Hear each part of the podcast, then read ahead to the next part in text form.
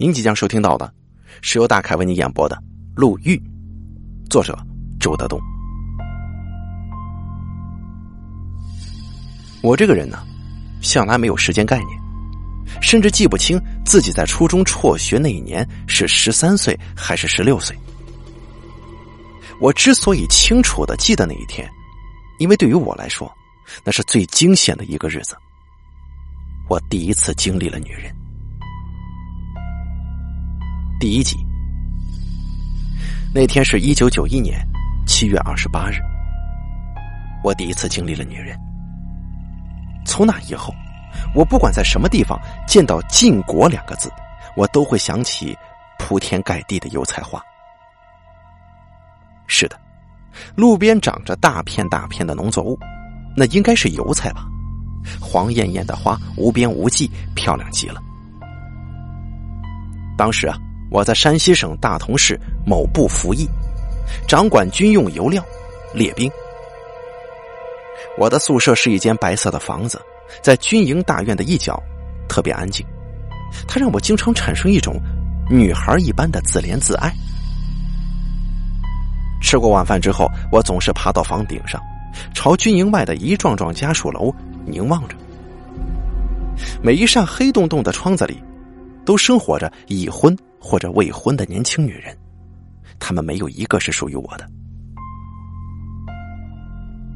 我是一个来自乡下的孩子，没有人知道我，没有人关注我。我的孤独与敏感，我的欢笑与泪水，通通被这个城市忽略了。我像水泥路里的缝隙当中露出的一棵草一样，眼巴巴的望着城里的女子忙忙碌碌的脚步，只有自卑。自怜、自暴、自弃，他们穿着各种各样颜色、各种各样式样的皮鞋，长长的鞋跟儿，跟我低贱的生命一样高。压抑久了，我就想冒险。有一天呢，我偷偷开车逃逸了，不对，应该说是出逃了。我不会驾驶。出发之前，我用千斤顶把汽车的后轮支起来，让车轮空转。靠这种办法熟悉了前进档跟倒退档，然后我不快不慢的把庞大的军车开出了军营大门。那是一辆大尾巴吉普车。我至今都不敢想象，没有接受过任何驾驶训练的我，当时是怎么在车水马龙里穿行的。又是怎么通过了一个又一个交通岗红绿灯，最后把车开出了大同市，冲上了通往怀仁县的公路。我到那儿是去看一个同乡，他在怀仁县连队。从怀仁县回来的时候，天已经是黄昏了，路旁是稀稀拉拉的树跟开阔的田野，空气无比的清新。我第一次开车，心里一直兴奋着，把喇叭摁得震天响，很希望遇到一个熟人或者一个女孩。怀仁县这个地界，我从来没有过来过，当然也不可能有熟人。但是，我穿过一个村子之后，看见了一个女孩，她背着一个很小的包，沿着公路一侧向前走，听见了车声。他停下了脚步，回头朝我张望。我一下子激动起来了，减缓了车速，慢慢的开向他。这是一种友好的暗示。他似乎鼓起了勇气，举起胳膊，小心的摆了摆。我停下车，他就爬了上来。谢谢你啊，大哥，他小声说，他的口音当中带着浓郁的荡地味道。你去哪儿啊？前面远吗？不远的。车窗开着，风灌进来，特别的爽。他的头发挺长，时不时的被风撩起来。他更多的时候呈现给我的是半张脸。他长得不漂亮，脸微微的有些黑，那应该是晒的。但是他的胳膊却很白，像是嫩藕一样。他穿着一件白色无袖衫，那条胳膊在我的眼角一晃一晃的，吸引着我的心神。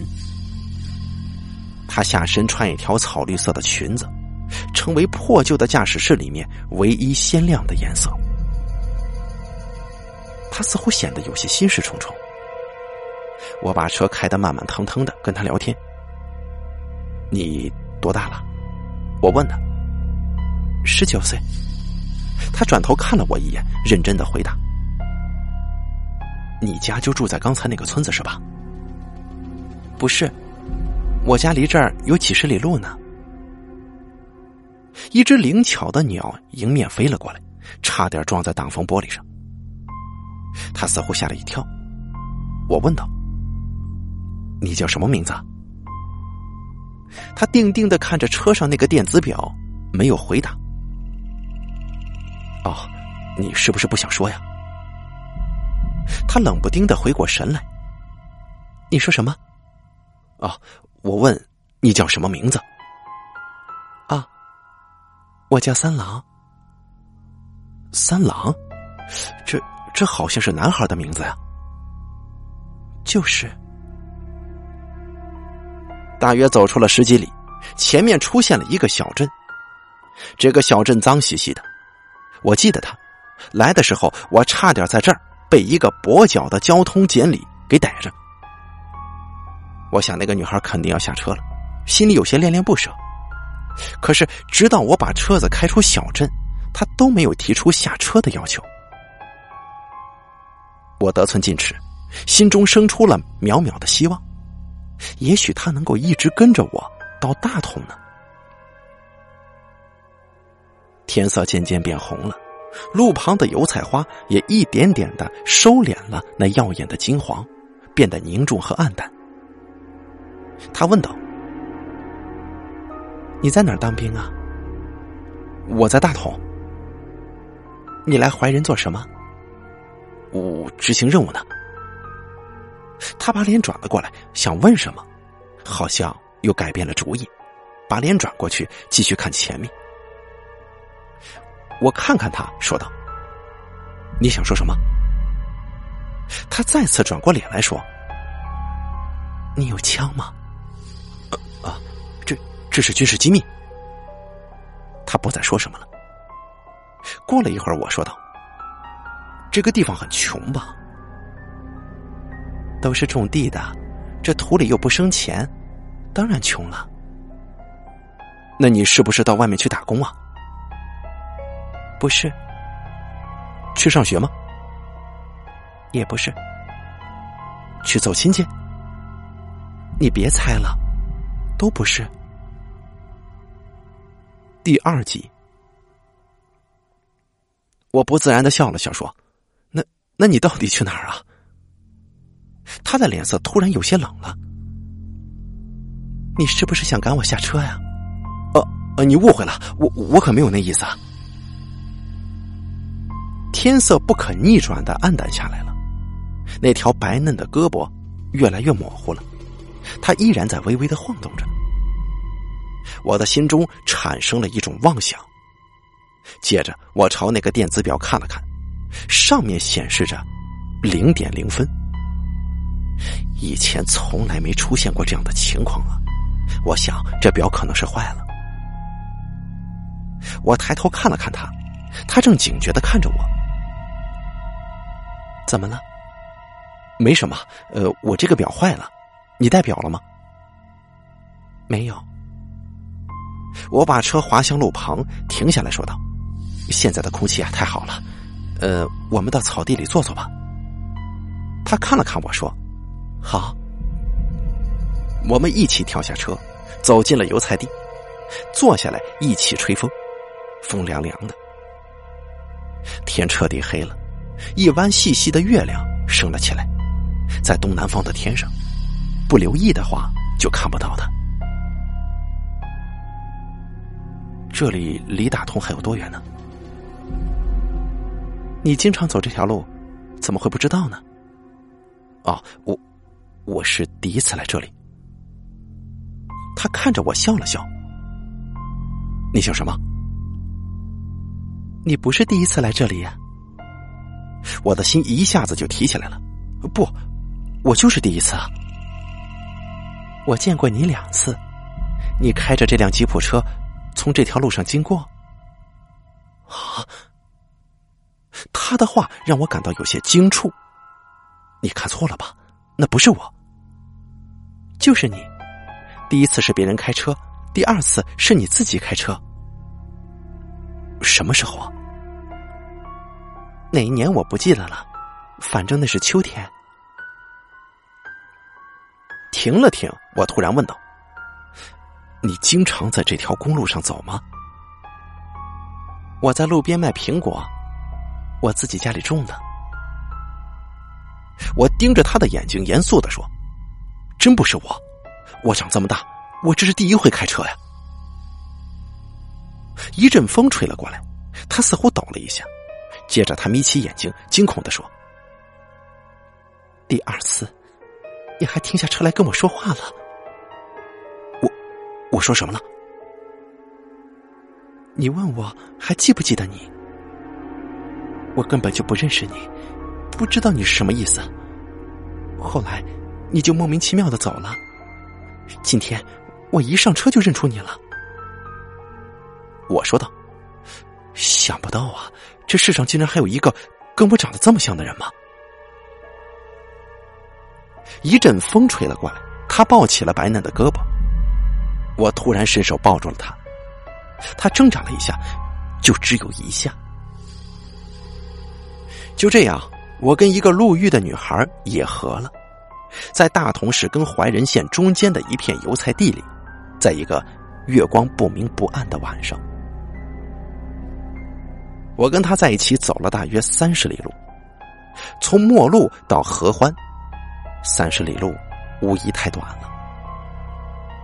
之后，我松开他，满心恐惧和沮丧。女人就是如此简单。他无声的坐了起来，用手摘头上的草屑。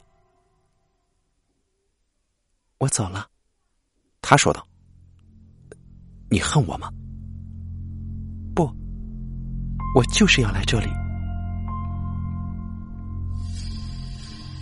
我当时惊了一下，抬头看了看，远处有稀稀拉拉的灯光，那好像是一个村子，可至少还有十几里路。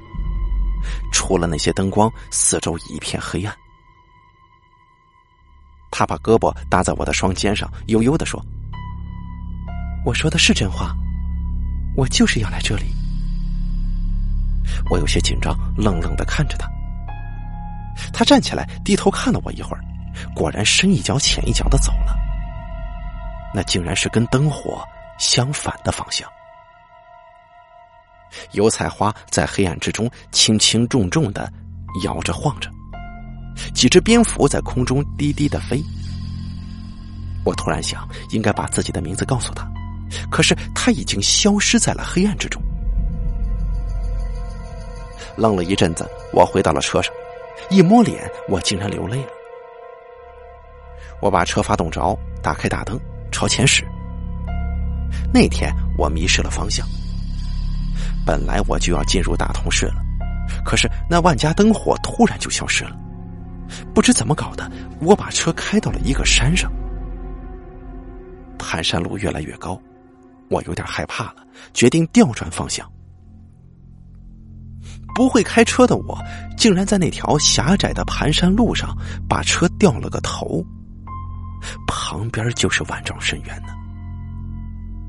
山上只有我一辆车，路面铺着惨白的车灯，更远的地方就是一片黑乎乎的。我一边开车一边回想那个叫三郎的女孩，除了她那条白嫩嫩的胳膊，我竟然想不起她长得什么样。我突然感觉有一种鬼气。一九九四年，也就是我要退伍的那一年秋天，我陪我的股长到怀仁县连队去。当时股长开车，我就坐在他旁边，还是那辆大尾巴吉普车。吉普行驶在公路上，我朝车窗外望着，情不自禁的想起三年前那个夏天，那个叫三郎的女孩。油菜早就收割了。两旁的田野光秃秃的，只剩下一块块麦子。麦子金黄，燃烧着成熟的阳光。我找不到那个地方了。股长转头看了看我，说道：“小周啊，给我一支烟。”我立即点着一支烟递给他。你发什么呆呀？哦，我看一下路边有没有卖苹果的。怎么，你渴了？啊，有点后面有矿泉水。我回身打开一瓶，递给了他。股长，您先喝。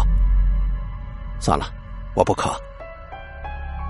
就在我举起矿泉水要喝的时候，他像是一幅突然打开的画，一下子就呈现在我面前，好像是在专门等我一样。吉普车拐了个弯，我看见了一件白色无袖衫跟一条草绿色裙子。我突然心中一惊，心砰砰砰的狂跳起来。第三集，我以为再也见不到他了。这几年来，我每次想起他都充满思念。可是，当我突然跟他邂逅，那种美酒一般的感觉，陡然就变成了白水。我当时只有一个念头，那就是躲开他。他坐在路边，前面摆着两个篮子，里面装着苹果，旁边放着一根扁担，显然那是用来担苹果的。他看到了我，可是他似乎并没有认出我来，那眼神只是盼望我们能够买他的苹果。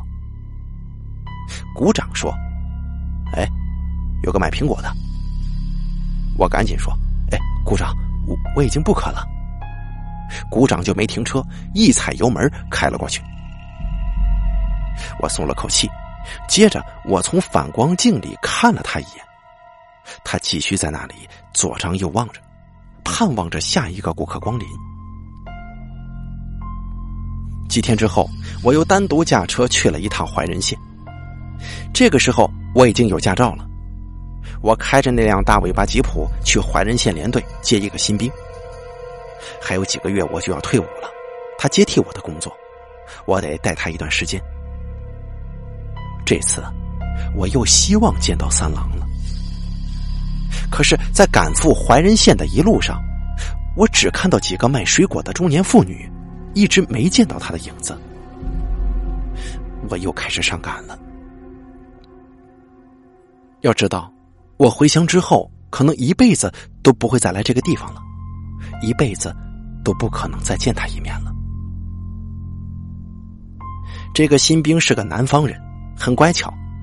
在回来的路上，他一直在跟我说话，左一个周哥，右一个周哥，嘴巴就像是抹了蜜一样。我的话很少，我一直朝公路的两旁张望着。天色有点暗了，那几个卖水果的中年妇女都回家了。公路空阔，只有大尾巴吉普车的引擎声轰轰作响。不过，没想到的是，他又出现了，就在上次他出现的地方。他的前面摆着两只篮子，里面装着苹果，那根扁担立着，靠在树上。我愣了愣，随即把车速减慢，停在了他的跟前。那个新兵殷勤的说：“哎，周哥，你要吃水果吗？我去买。”说着，他就要下车。我说道：“不用了，你在车上等我吧。”说着，我跳下车，朝他走过去。他定定的望着我，很显然，他没想到还能见到我。远处是一片树林，树林那边有一个村子。温柔的炊烟从几户人家的烟筒上袅袅冒出来，斜斜的升上了暗蓝色的天空。我站在他面前，朝他笑了笑，他也笑了笑，说道：“师傅，买苹果吗？”他竟然没有认出我来。我望着他的眼睛，低低的说：“你不记得我了吗？”他慢慢的收敛了笑容。并且警觉的朝车上看了看，说道：“我不认识你，啊，你，你好好看看。他看了我一会儿，还是摇脑袋。我本来想叫出他的名字，可是我的心突然很酸楚，就打消了这个念头，淡淡的笑了一下，说道：“你想不起来也就算了，再见。”然后我转身就上了车。那个新兵小声的问道：“周哥，你你怎么什么也没买啊？”我说道：“太贱了。”他当时就愣住了。太贱了，呃，是太贵了吧？我转过头来，大声的对他说：“我是说我太贱了。”这，哎，他弄不清是怎么回事，不敢再作声了。吉普车恼怒的朝前冲，一路上我一句话都没说。黑暗像是个巨大的口袋，慢慢的收口，终于把我的大尾巴吉普车给吞噬了。刺眼的车灯照在前面的路上，像一张摇摇晃晃的苍白的脸。他没有五官，远方是无边无际的黑暗。我的心就像是一辆急速奔驰的车，突然撞在了一个冰冷的秘密上。我记得他说过，有一年秋天，他曾经在这条公路上见过我两次。第一次是别人驾车，第二次是我自己驾车。前些日子我遇见他是鼓掌开车，而这次是我开车。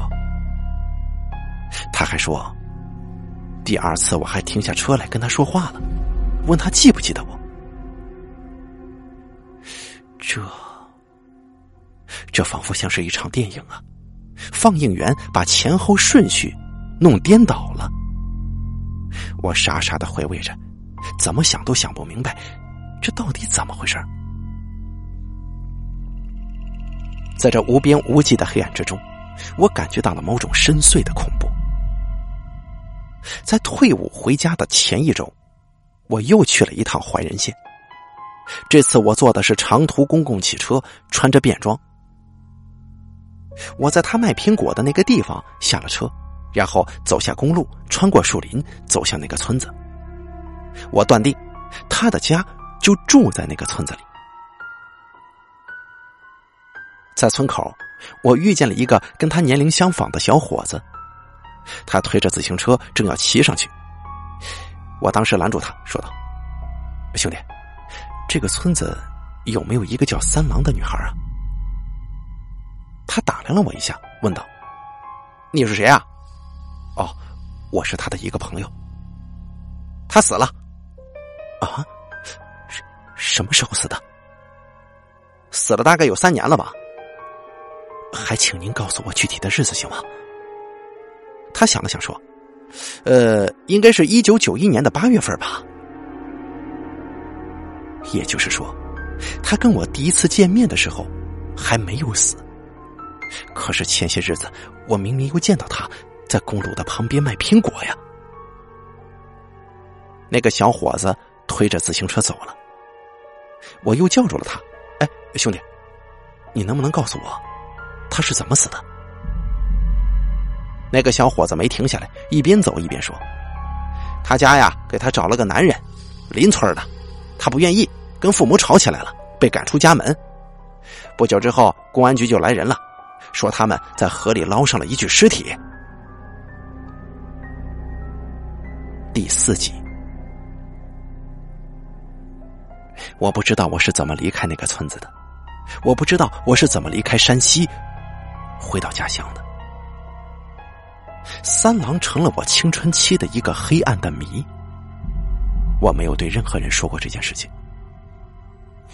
独身一人的时候，每当夜深人静，我都会突然想起那片灿烂的油菜花，想起他的那双眼睛。直到有一天，我在媒体上看到了几则很玄幻的报道，好像是一道闪电穿越宇宙，击中了我的大脑。一九九四年初，一架意大利客机在非洲海岸上空飞行，突然，它从控制室的雷达屏幕上消失了。正当地面上的机场工作人员焦急万分之际，客机又在原来的天空出现，雷达上的信号又恢复了。最后，这架客机安全降落在意大利境内的机场。然而，客机上的机组人员跟三百一十五名乘客都不知道他们曾经失踪过。机长巴达里疑惑不解的说：“我们的班机啊，由马尼拉起飞之后一直都很平稳，没有任何意外发生。不过，事实却不容争辩。”到达机场的时候，每个乘客的手表都慢了二十分钟。对此现象，专家们认为唯一的解释就是，客机在失踪的一刹那，进入了一种静止的时间。随着前苏联的解体，一些机密文件不断面世，科学家查阅到其中有时光倒流的内容。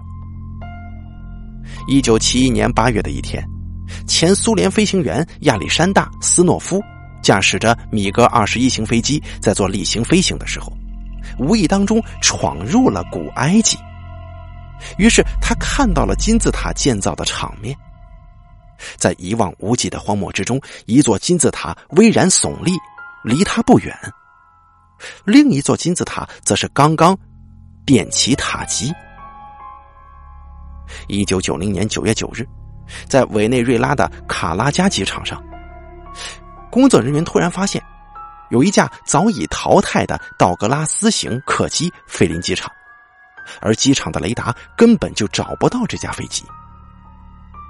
当时的机场人员说：“这里是委内瑞拉，你们是从何处而来？”飞行员听罢，惊声叫道：“天哪！”我们是泛美航空公司九幺四号班机，由纽约飞往佛罗里达州的，怎么会误差两千多公里飞到你们这儿来了？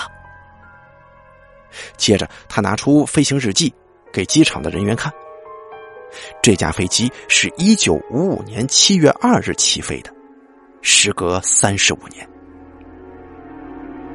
开始的时候，机场人员以为飞行员是在开玩笑，后来经过电传查证。九幺四号班机确实在一九五五年七月二日从纽约起飞，飞往佛罗里达。不过，他中途失踪了，一直找不到。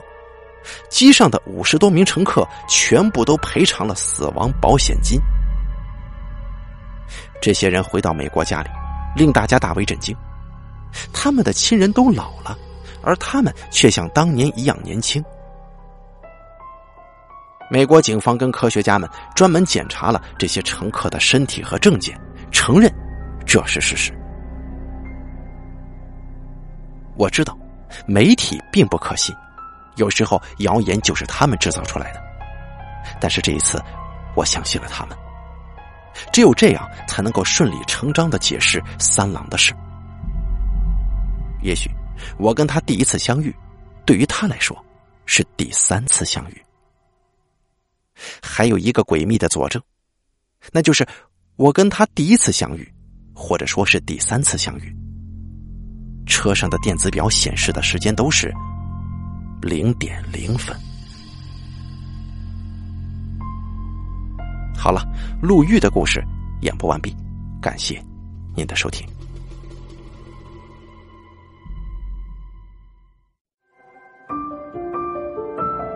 本期故事演播完毕。